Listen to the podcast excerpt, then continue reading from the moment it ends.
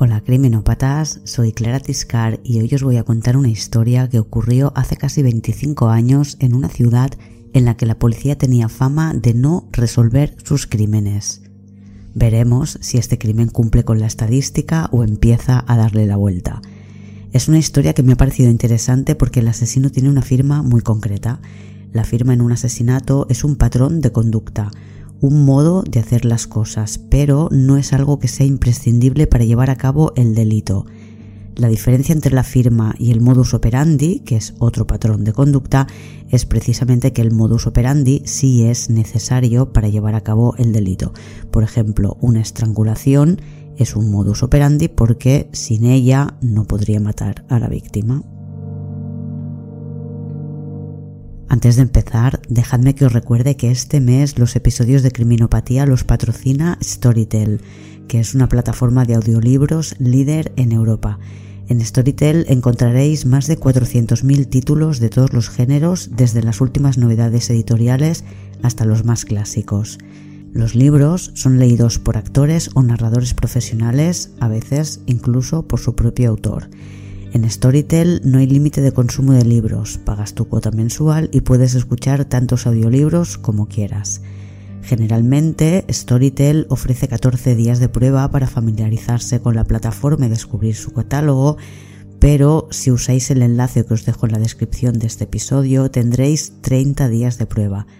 Storytel se puede usar en cualquier teléfono móvil. A mí me gusta hacer la selección desde su página web en el ordenador y añadirlos a la biblioteca para después escucharlos cuando más me apetezca en el móvil. Uno de mis momentos favoritos para escuchar audiolibros es cuando tengo que viajar varias horas en el coche. Los puedo descargar para no tenerme que conectar a Internet y no usar datos. Usad el enlace que encontraréis en la descripción de este episodio para tener 30 días de prueba gratis. Es domingo 7 de septiembre de 1997 y estamos en Vincennes, una ciudad universitaria del estado de Indiana, a unas dos horas de la capital, Indianapolis. Bron Baker va a casa de su hermana mayor para hacerle una visita. Encuentra la puerta sin cerrar con llave. Entra y se espera en el comedor porque oye el agua correr en el baño. Pasado un buen rato, se extraña de no haber oído nada y de que su hermana no salga de la ducha. Llama a la puerta del baño, se identifica y pregunta si todo va bien. No hay respuesta. Abre la puerta y ve que el agua llena la bañera, pero que no hay nadie en ella. Va a la habitación de su hermana y la encuentra muerta. Esta es la historia de Brooke Baker y esto es Criminopatía.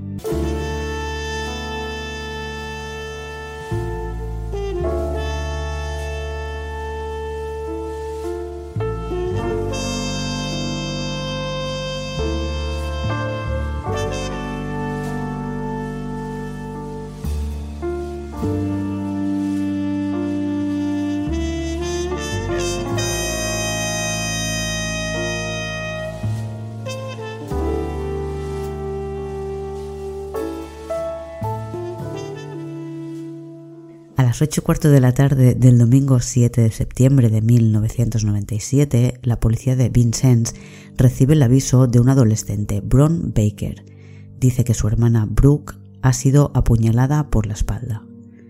Vincennes es una pequeña ciudad de menos de 20.000 habitantes en Indiana.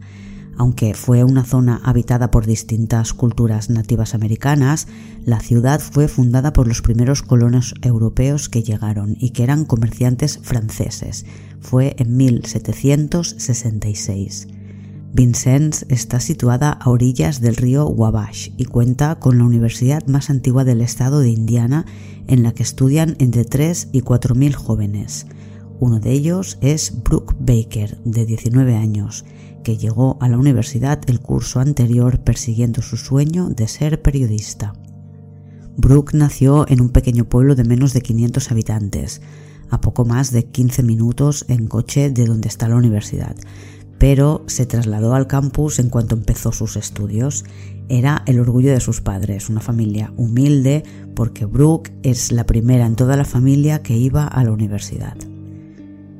El primer año Brooke vivió en un apartamento dentro del campus, pero este segundo curso se había trasladado a una pequeña casita de madera blanca un poco destartalada que quedaba fuera del campus universitario. Su casero era el jefe de policía del campus de Vincennes, Mike Nardin. Cuando Brooke llega a Vincennes tiene muy claro que quiere ser periodista, sueña con escribir algún día para la revista Rolling Stone y quiere dedicarse al periodismo de investigación.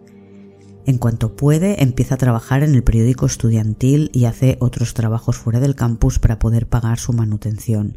Brooke no bebe ni toma drogas, es una chica a quien no le gusta perder el control. Lo que se encuentra la policía cuando llega a casa de Brooke es una escena un poco desconcertante. Para empezar, la puerta no está forzada. Creen que, por tanto, ella abrió la puerta a su asesino y que probablemente le conocía. El grifo de la bañera está abierto, con el agua caliente corriendo, y dentro de la bañera hay toallas ensangrentadas. El cuerpo de Brooke está en su habitación sobre un colchón en el suelo, con los brazos separados casi en forma de cruz. Está desnuda y la han apuñalado 11 veces en la espalda. Cuando le den la vuelta verán que también tiene una puñalada en el pecho izquierdo. La autopsia dirá que, además, la intentaron estrangular, pero la causa de la muerte fue la pérdida de sangre causada por las puñaladas. Observan claras señales de agresión sexual, parece que fue brutalmente violada. Tiene muchos golpes en la cara y morados en piernas y brazos. Son síntomas de haber estado sujetada por fuerza. Además, observan que el cadáver lo han colocado, lo han dejado en una pose distinta a la que tenía cuando murió. Es un escenario manipulado, un posado. En la cocina, algo que también les llama la atención es que el fregadero está lleno de agua con espuma Flotando hay dos botellas de lavaplatos vacías. Dentro del fregadero hay cacharros de cocina y un par de cuchillos. Uno de ellos, un cuchillo con sierra, les parece que podría ser el arma del crimen porque está doblado. No doblado por la mitad, está arqueado. La teoría es que durante el apuñalamiento al tocar con los huesos, pues se dobló un poco la hoja. Se llevan los cuchillos y las toallas para analizarlo en el laboratorio. A Brooke, una vez en la sala de autopsias, le hacen el test, lo que llaman kit de violación, para ver si pueden obtener muestras de la persona que la agredió. También extraen todo lo que pueda tener debajo de sus uñas. Es evidente que luchó contra su agresor. De todas las pruebas que se iban de la casa, el kit de violación es el número 137 y dentro de esta prueba se enumeran con letras todos los análisis derivados que se hacen. El semen que se encuentra en el cuerpo de Brooke es la prueba 137F y consiguen, gracias a este semen, un perfil completo de su agresor. En el cuchillo doblado no encuentran huellas dactilares, pero sí restos de la sangre de Brooke. Las toallas tampoco tienen nada que no sea sangre de Brooke. Estamos en 1997 y la analítica de ADN está todavía en su infancia. Creen que el agresor lo dejó todo en remojo, en agua caliente, para borrar sus huellas, pero posiblemente no tenían idea de lo que podían ser capaces de hacer con pruebas de ADN. Lo primero que necesitan es hacer una reconstrucción de las últimas horas de vida de Brooke no saben exactamente a qué hora se produce la muerte, pero sí saben que ocurre en algún momento de la noche del sábado al domingo o como muy tarde el domingo de madrugada. Y lo que tienen bastante claro es que Brooke dejó entrar a su agresor en casa porque ella se encerraba con llave ya que estaba asustada porque recibía amenazas. Aunque a Brooke la han violado, al primero que quieren descartar es a quien encuentra su cadáver, que es su hermano Brown, que entrega una muestra para que obtengan ADN sin problema. Los análisis tardaban un par de semanas en dar resultados, así que la policía sigue investigando y recopilando muestras de ADN de tantos posibles sospechosos como sean capaces de conseguir. El primer sospechoso es el que ha sido novio de Brooke, Steve, es un chico con el que Brooke ha tenido una relación intermitente. Tiene mucho más interés él en ella que ella en él y siempre acaban rompiendo. Brooke tiene más interés en los estudios que en salir con chicos. Sus amigas destacan que tiene muy claro lo que quiere hacer en la vida y se está esforzando al máximo para conseguirlo.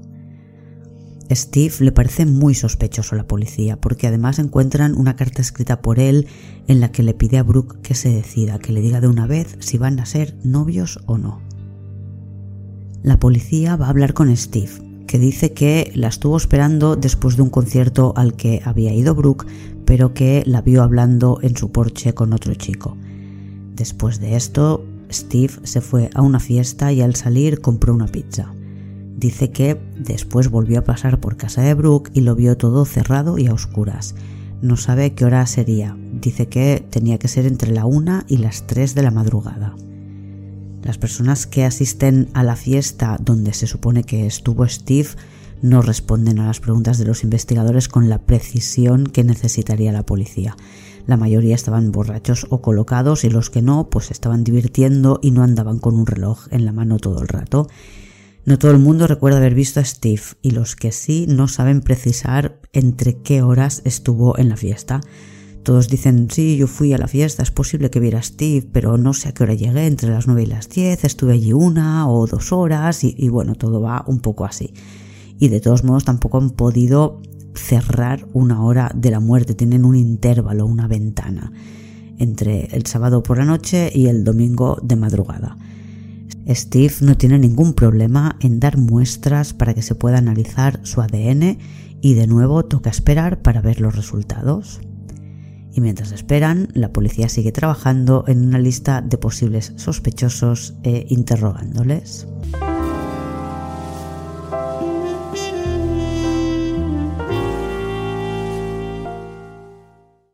Jason es el siguiente en la lista de sospechosos.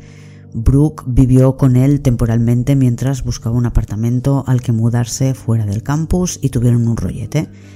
Jason además pertenece a una fraternidad de chicos en la que Brooke tiene mucho interés. Enseguida os cuento por qué.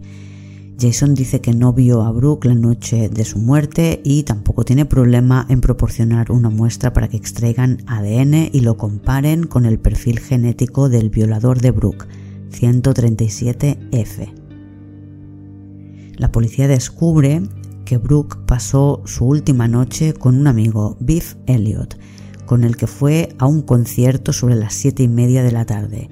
A las nueve y media de la noche la dejó en casa y después él se fue a una fiesta. Y de nuevo no es demasiado concreto respondiendo las preguntas de la policía explica que sí, que estuvo con Brooke la noche del sábado al domingo, que de hecho la acompañó a casa después del concierto y tuvieron relaciones sexuales consentidas.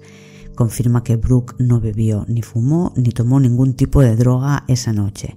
Pero como ocurría en el caso de Steve, nadie puede concretar a qué hora llegó o se fue de la fiesta y cuánto rato estuvo en ella. Él dice que se marchó de casa de Brooke sobre la una o la una y media y por supuesto dice que estaba viva cuando se fue de allí. La policía le toma muestras para analizar el ADN y después de semanas de espera, porque en aquella época los análisis no eran rápidos, ven que su perfil genético no encaja con el que suponen que es de su agresor, el semen encontrado en el cuerpo de Brooke. Biff, por tanto, queda excluido de la lista de sospechosos. También se excluye, gracias al resultado de ADN, a Steve, que era el novio intermitente de Brooke, y a Jason, que era el que había sido su compañero de piso temporalmente. El siguiente lugar donde mira la policía es la fraternidad. Jason, el amigo de Brooke, pertenece a la mayor fraternidad masculina del campus, y Brooke iba detrás de una noticia un rumor que corría por la universidad sobre una chica a la que habían violado varios chicos en una fiesta de esta fraternidad. Brooke, que trabajaba para el periódico de la universidad de Trailblazer, consigue que Jason la invite a una fiesta en la casa de la fraternidad. Allí habla con varias personas hasta que logra el nombre de la chica a la que supuestamente violaron. Tras la fiesta se pone en contacto con la chica a la que dicen haber violado que en un principio no quiere saber nada de su artículo, pero parece ser que al final acepta participar porque le dice a Brooke que no quiere que nadie pase por lo que ella ha pasado. O por lo menos esto es lo que se rumorea, porque todos son rumores. Lo que sí parece cierto es que a raíz de su investigación, Brooke empieza a recibir amenazas. Algunas son directas, cara a cara, de algún miembro de la fraternidad, y otras son llamadas o correos electrónicos. En esencia, le exigen que no se meta donde no la llaman. Brooke lo comenta con el editor de su periódico, que le dice que no vale la pena que siga investigando, que eso es tarea de la policía y que ellos solo son un periódico estudiantil, que si ni siquiera hay denuncia a la policía no se meta en líos. Pero Brooke sueña con ser periodista de investigación y eso es precisamente lo que hace un buen periodista, destapar la verdad y llegar a donde la policía no llega, explicar lo que los otros quieren tapar. La policía visita la fraternidad y pide muestras de ADN de todos los chicos posibles, pero también investigan si el rumor que corría por el campus era cierto, y aparentemente descubren que no, que lo que había ocurrido en realidad es que una chica en una fiesta había tenido relaciones sexuales con uno de los chicos, no disimularon mucho, lo hicieron en el porche de la casa y los vio el novio de la chica. Después parece ser que la chica se excusó con el novio diciendo que estaban borrachos y esperando que la perdonara. Pero lo que hizo el novio fue crear el rumor de que en la fraternidad violaban a chicas. La chica certifica a la policía que no la violaron, que fue un acto voluntario, pero que a su novio le sentaron muy mal los cuernos. De todos modos, la policía analiza el ADN de todos los miembros de la fraternidad y ninguno será el hombre al que buscan. Ninguno de los análisis que hacen es 137F. Es la familia de Brooke y sus amigas quienes ponen a la policía en alerta sobre otro posible sospechoso, el casero de Brooke, Mike Nardin. Brooke, antes de empezar su segundo año, se marchó del campus y se fue a vivir a una pequeña casita blanca de madera que es propiedad del jefe de seguridad del campus, que tendría que ser un nombre que diera seguridad a Brooke, pero es todo lo contrario. Es un tío raro que además ha hecho cosas que no tienen ninguna explicación, como mirar por la ventana de Brooke con una linterna cuando ella está en el sofá o cuando está durmiendo. Ella se ha quejado y él le dice que es que está vigilando por su seguridad, pero a ella no le gusta. Es más, le tiene miedo. Y todo empeora cuando un día, saliendo de la ducha envuelta en una toalla, Brooke se encuentra al Mike Nardin este en el comedor de su casa. Da igual que cierre la puerta con llave porque él tiene su propia llave. La explicación que le da a Mike es que ha ido a fumigar la casa, que lo hace de vez en cuando para que no haya cucarachas y otros bichos. Ella le dice que podría hacerlo cuando ella no esté en casa y por supuesto avisando previamente de su visita. Brooke no se siente nada bien con este hombre, pero no ha querido denunciar a la policía porque este tipo es policía dentro del campus universitario, es jefe de seguridad y no cree que una denuncia en el campus tuviera ningún efecto. Este hombre supera un polígrafo, que supongo que es la prueba más rápida que tiene la policía a mano. De todos modos, le piden tomarle muestras para extraer ADN y también lo entrega sin problema. Y de nuevo toca esperar. Y cuando llega el resultado, Mike no es 137F.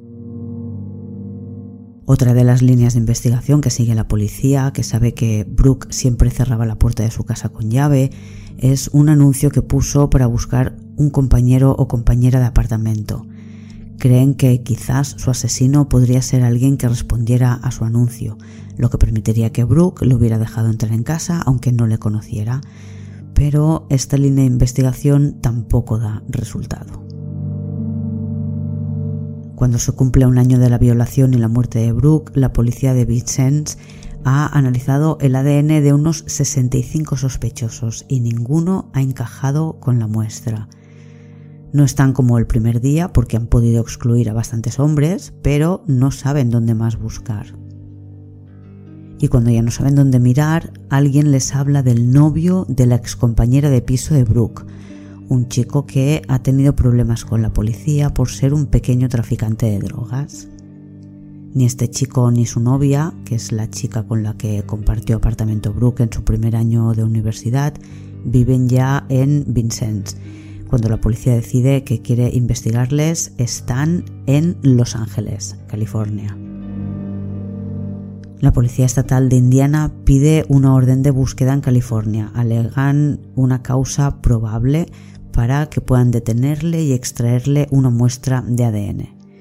La Policía de California atiende la petición y le localizan y van a detenerle seis policías. Le interrogan y él niega haber tenido nada que ver con la muerte de Brooke.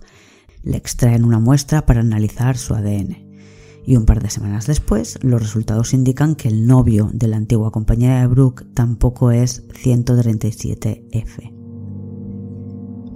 Y ya han pasado 18 meses desde la muerte de Brooke y la policía ya no sabe a quién más interrogar o extraer ADN, de modo que piden ayuda a un perfilador criminal de los del FBI para que les ayude a centrar la investigación.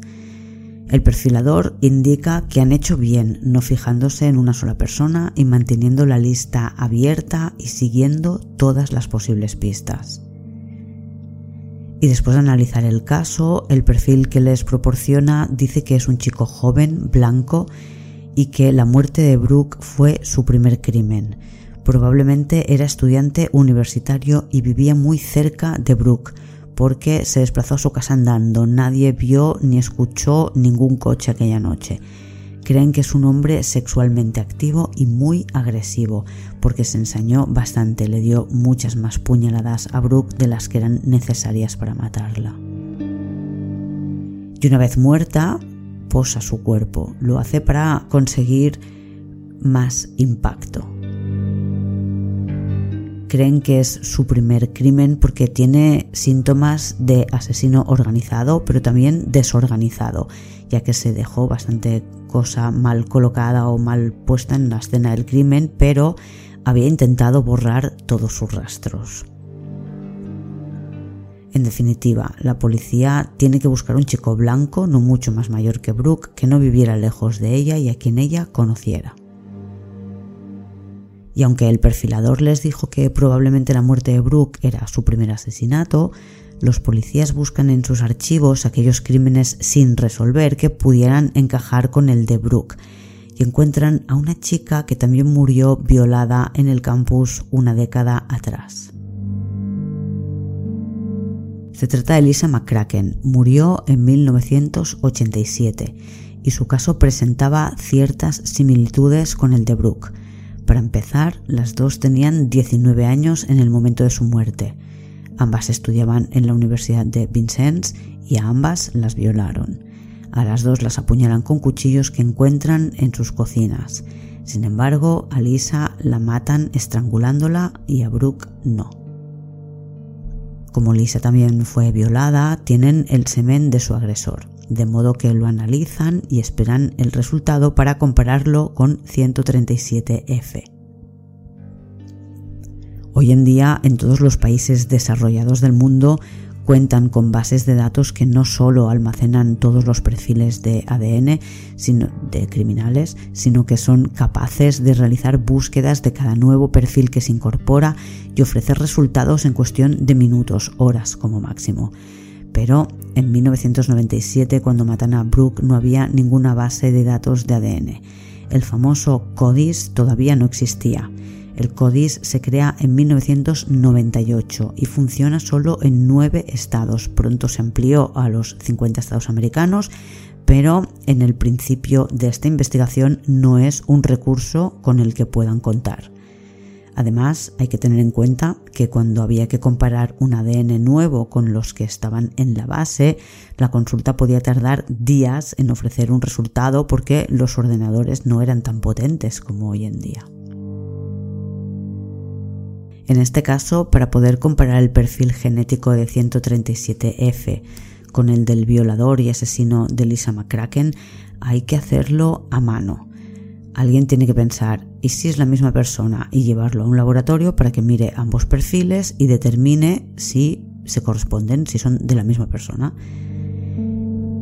Y no hay coincidencia. El asesino de Lisa no es 137F. Su muerte no tiene nada que ver con la muerte de Brooke Baker. La policía resolverá este crimen. De hecho, su asesino, el de Lisa, ya está en la cárcel por otro crimen, pero para resolver el crimen de Lisa tienen que pasar todavía otros tres años. Será en el año 2000 cuando cotejen su ADN con el crimen de Lisa McCracken y vean que es su autor. Lo importante es que en el caso de la investigación de Brooke comparan el perfil de ADN de 137F con el ADN que encuentran en el cuerpo de Lisa y no son de la misma persona. Los meses siguen pasando y la policía, esta vez sí, ha agotado todas sus líneas de investigación. Ya casi les queda solo esperar a que una casualidad solucione el caso o que 137F ataque de nuevo. En televisión emiten un episodio de Unsolved Mysteries el 2 de abril de 1999 hablando de la muerte sin resolver de Brooke. Tras la emisión, la policía no recibe nuevas pistas. Todos los amigos y conocidos de Brooke fueron absolutamente colaboradores en su momento. Todo el mundo dijo lo que sabía y más, y la policía siguió todas y cada una de las pistas. Siguen en un callejón sin salida. Hasta que el lunes 5 de julio de 1999, un año y diez meses después de la muerte de Brooke, la policía de Vincennes recibe un aviso que les pone a todos en alerta máxima, porque se topan con una escena que les recuerda de inmediato a la escena de Brooke Baker. Ocurre en un bloque de apartamentos fuera del campus universitario y empieza de la forma más inocente, cuando varios de los inquilinos de este bloque se quejan de que no tienen agua caliente. Parece que tienen una gran caldera compartida por todos los apartamentos y que alguien ha agotado las reservas de agua caliente. Cuando el casero empieza a averiguar qué ha pasado, ve que la caldera funciona pero que no tiene agua y buscan dónde puede estar el, el apartamento que tiene pues una fuga. Y hay un apartamento en el que se escucha ruido de agua corriendo, un grifo abierto desde hace mucho, mucho rato. Llaman a la puerta y no contesta nadie. Cuando el casero entra con una llave maestra, se encuentra el agua encendida en el baño, en la bañera corriendo el agua y dentro de la bañera toallas y el cojín del sofá ensangrentado. Además, en la casa hay otros signos de violencia. Hay sangre en las paredes y en los interruptores y no hay rastro de la inquilina del apartamento, Erika Norman, de 21 años. Y cuando llega la policía, se dan cuenta de que tiene que ser el mismo autor. Esa firma no la habían visto nunca antes y solo se la han vuelto a encontrar ahora la bañera llena de agua, el agua corriendo, las toallas ensangrentadas dentro, en este caso también el cojín del sofá, no el de la espalda, el, de sentarse. Es un gran cojín. La diferencia es que aquí no tienen cuerpo. Las amigas de Erika explican que la última vez que la vieron fue la noche del sábado 3 de julio. Lo que hizo la noche anterior, este sábado, es cenar y tomar algo en un bar llamado Dandy, que estaba en el hotel Holiday Inn. Y todo el mundo recuerda que se fue del local con un chico a quien llaman Besh, que en realidad se llama Brian Jones y que tiene 22 años. La diferencia es que aquí no tienen cuerpo las amigas de Erika explican que la última vez que la vieron fue la noche del sábado 3 de julio, cuando estuvo cenando y tomando algo después en un bar llamado Dandy, que está en el hotel Holiday Inn. Y todo el mundo recuerda que se fue del local con un chico a quien llaman Bish, que en realidad se llama Brian Jones y que tiene 22 años. A la policía le suena el nombre, revisan los archivos y se dan cuenta de que era un conocido de Brooke y que hablaron con él poco después de su muerte. Es un chico que estudió en la Universidad de Vincennes, pero que no es de la ciudad, que es del mismo estado de Indiana, pero de una ciudad al norte.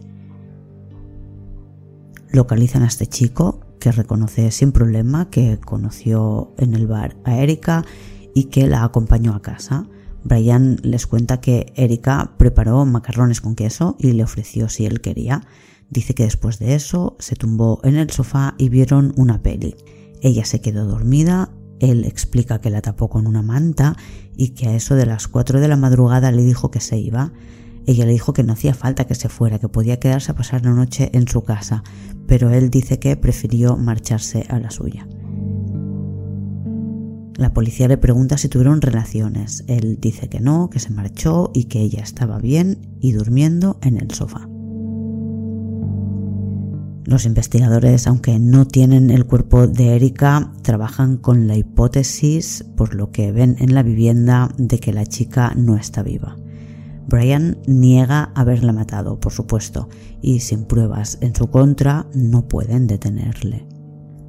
Y como están convencidos de quien hizo desaparecer a Erika es la misma persona que mató a Brooke, le preguntan a Brian por ella. Empiezan preguntándole si conocía a Brooke Baker y él dice que sí, que de hecho vivía solo a un par de casas de Brooke. Y entonces es cuando alguno de los policías se da cuenta de que hablaron con él, que está en las notas de los investigadores, pero que no llegaron a interrogarle seriamente y que poco después del crimen Brian Jones se marchó de Vincennes.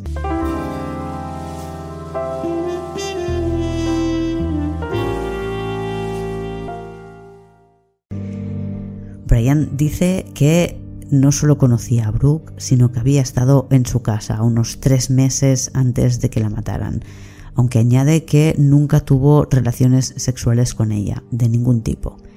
Explica que se fue de la ciudad porque tenía una novia con la que se marchó a otra parte, que rompieron y por eso ahora ha vuelto a la ciudad, y que lo único que hizo con Brooke fue fumar marihuana. Pero los investigadores también tienen muy claro que Brooke no fumaba, no bebía y no tomaba drogas. Todo el mundo coincidía en ese punto, que Brooke era una chica a quien le gustaba tener el control de la situación y por eso ni se drogaba ni bebía. Le piden a Brian que entregue una muestra para poderle hacer análisis de ADN y descartarle como sospechoso en el caso de Brooke. Además, revisan su casa y su coche. En su casa no encuentran nada, pero cuando le preguntan qué ropa llevaba la noche que estuvo con Erika y les enseñan la ropa, en las deportivas ven que hay manchas de sangre que las han intentado limpiar pero todavía se ven en la suela y toman muestras de esta sangre y analizan también su vehículo. Y en el maletero encuentran sangre en un par de rincones. Una de las manchas incluso parece que tiene forma de mano. No tienen ADN de Erika, pero toman muestras de sus padres para poder determinar si la sangre es de alguna de sus hijas. Su única hermana, la de Erika, está localizada y nunca ha visto a Brian. Por tanto, la sangre solo podría ser de Erika en caso de que encaje con los padres. Llegan los resultados de la sangre del maletero del coche de Brian y de la suela de sus zapatos. Es de Erika y llegan también los resultados del análisis de ADN de Brian y el resultado es absolutamente concluyente. Brian Jones es 137F, el hombre que violó a Brooke y que por tanto consideran también que la mató.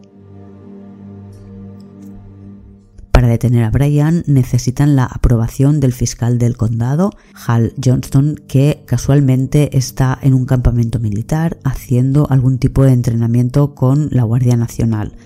Y todo muy peliculero, le sacan de ahí en helicóptero diciendo que le necesitan en Vincennes con la máxima urgencia porque han localizado a 137F. Saben quién es el asesino de Brooke Baker. Una vez tienen la orden del fiscal, el 13 de julio de 1999 la policía procede a la detención de Brian Jones que ni siquiera pregunta por qué. Se lo dicen en comisaría, cuando le interrogan por la muerte de Brooke. Brian dice que no, que no tuvo nada que ver. Está detenido y acusado de haber matado a Brooke cuando el 19 de julio de 1999, solo 15 días después de la desaparición de Erika, un granjero en el estado vecino Illinois, al otro lado del río Wabash, en un campo de maíz, encuentra un cadáver. Curiosamente, este granjero había encontrado otro cadáver en su campo tiempo atrás. En esta ocasión va con su tractor y huele a muerto. Piensa que puede ser un animal, baja del vehículo, se desplaza un par de hileras entre las plantas enormes de maíz y ve un cuerpo muy descompuesto, pero ve que es humano. A mediados de julio hace mucho, mucho calor y es imposible determinar de quién es el cadáver, aunque junto al cuerpo encuentran el bolso de Erika Norman con su documentación. Pero tienen que esperar que sean fuentes científicas las que certifiquen que es ella. Por las huellas no es posible, el ADN tardará un poco más, así que la manera más rápida de identificarla son los registros dentales. El 20 de julio, una vez comprobado que el cadáver encontrado es de Erika, Brian decide no solo confesar que ha matado a Erika, sino declararse culpable ante el juez, lo que significa que no va a tener juicio, solo tiene que esperar sentencia. Sin embargo, niega tener nada que ver con la muerte de Brooke. De Brooke no quiere contar nada y le acusan de su violación y de su homicidio. Los investigadores descubren que Brian había alquilado una película, Carlet, que en España se tradujo como Tú asesina que nosotras limpiamos la sangre, y que es de donde creen que pudo sacar la idea de dejarlo todo en remojo para hacer desaparecer sus huellas. Agua caliente y detergente quitagrasas, que es lo que puede quitar las huellas dactilares, pero no tuvo en cuenta el ADN. Brian no da detalles de cómo ocurrieron los hechos en ninguno de los dos casos, pero creen que con Erika contó la verdad. Ella permitió que él la acompañara a casa, probablemente cocinó macarrones y le ofreció quedarse para ver una peli. Él quiso tener sexo, que era algo que no entraba en los planes de ella, y entonces él se puso violento. El cadáver de Erika estaba demasiado mal para determinar si fue violada o cuántas puñaladas recibió, pero por la sangre que encuentran en su casa creen que tuvo que ocurrirle algo parecido a lo que le había ocurrido a Brooke. En el caso de Brooke es posible que Brian llamara a la puerta y entrara con cualquier excusa, eran vecinos, quizás le propuso que se enrollaran, Brooke no quiso y entonces él se puso violento con ella y la forzó antes de matarla. Se declara culpable de la muerte de Erika con la condición de que no le condenen a muerte así que su sentencia es de 60 años.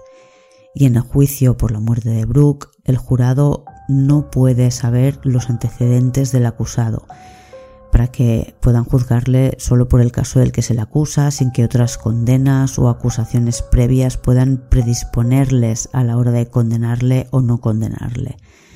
Brian sigue negándose a declarar, pero las pruebas que tienen contra él, aunque el ADN es algo muy nuevo en aquel momento, son suficientes para que el jurado le considere culpable de ambos cargos, violación y homicidio. Solo cuando el jurado ya ha considerado a Brian Jones culpable, el fiscal puede dar a conocer otras sentencias previas. En este caso, cuando el jurado se entera de que ya está condenado por matar a otra chica dos años después de haber matado a Brooke, recomiendan que la sentencia sea de cadena perpetua sin posibilidad de condicional.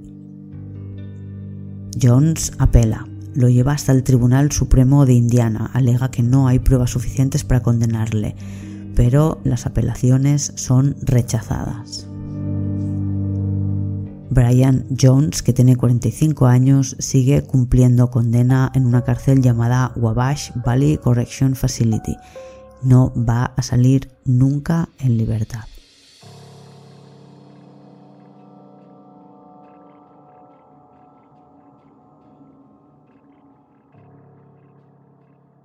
Y esta ha sido la historia de Brian Jones, que tenía una firma que posiblemente había ideado tras ver una película. Gracias por escucharme. Si os gusta el programa y queréis apoyarme para que lo siga haciendo y además queréis un par de episodios extra cada mes, podéis apuntaros al club de fans en criminopatía.com barra fans. En el club encontraréis los 10 últimos episodios exclusivos de Club de Fans y dos episodios extra cada mes. Además podéis descargar los episodios semanales sin publicidad y los episodios más antiguos del club de fans se van archivando y se van abriendo después poco a poco un episodio cada dos semanas a medida que cumples meses en el club a partir del tercer mes. Es decir, la semana 12 se abre el episodio 1, la semana 14 el episodio 2, la semana 16 el 3 y así. Si queréis escuchar ya los episodios del 1 al 5 sin tener que estar tres meses en el club de fans y sin cuotas recurrentes, podéis comprar el pack de archivo 1 con el que accederéis a estos primeros 5 episodios. Lo podéis encontrar también este pack de archivo 1 en la web de Criminopatía. Nada más por hoy. Hasta la semana que viene, Criminópatas.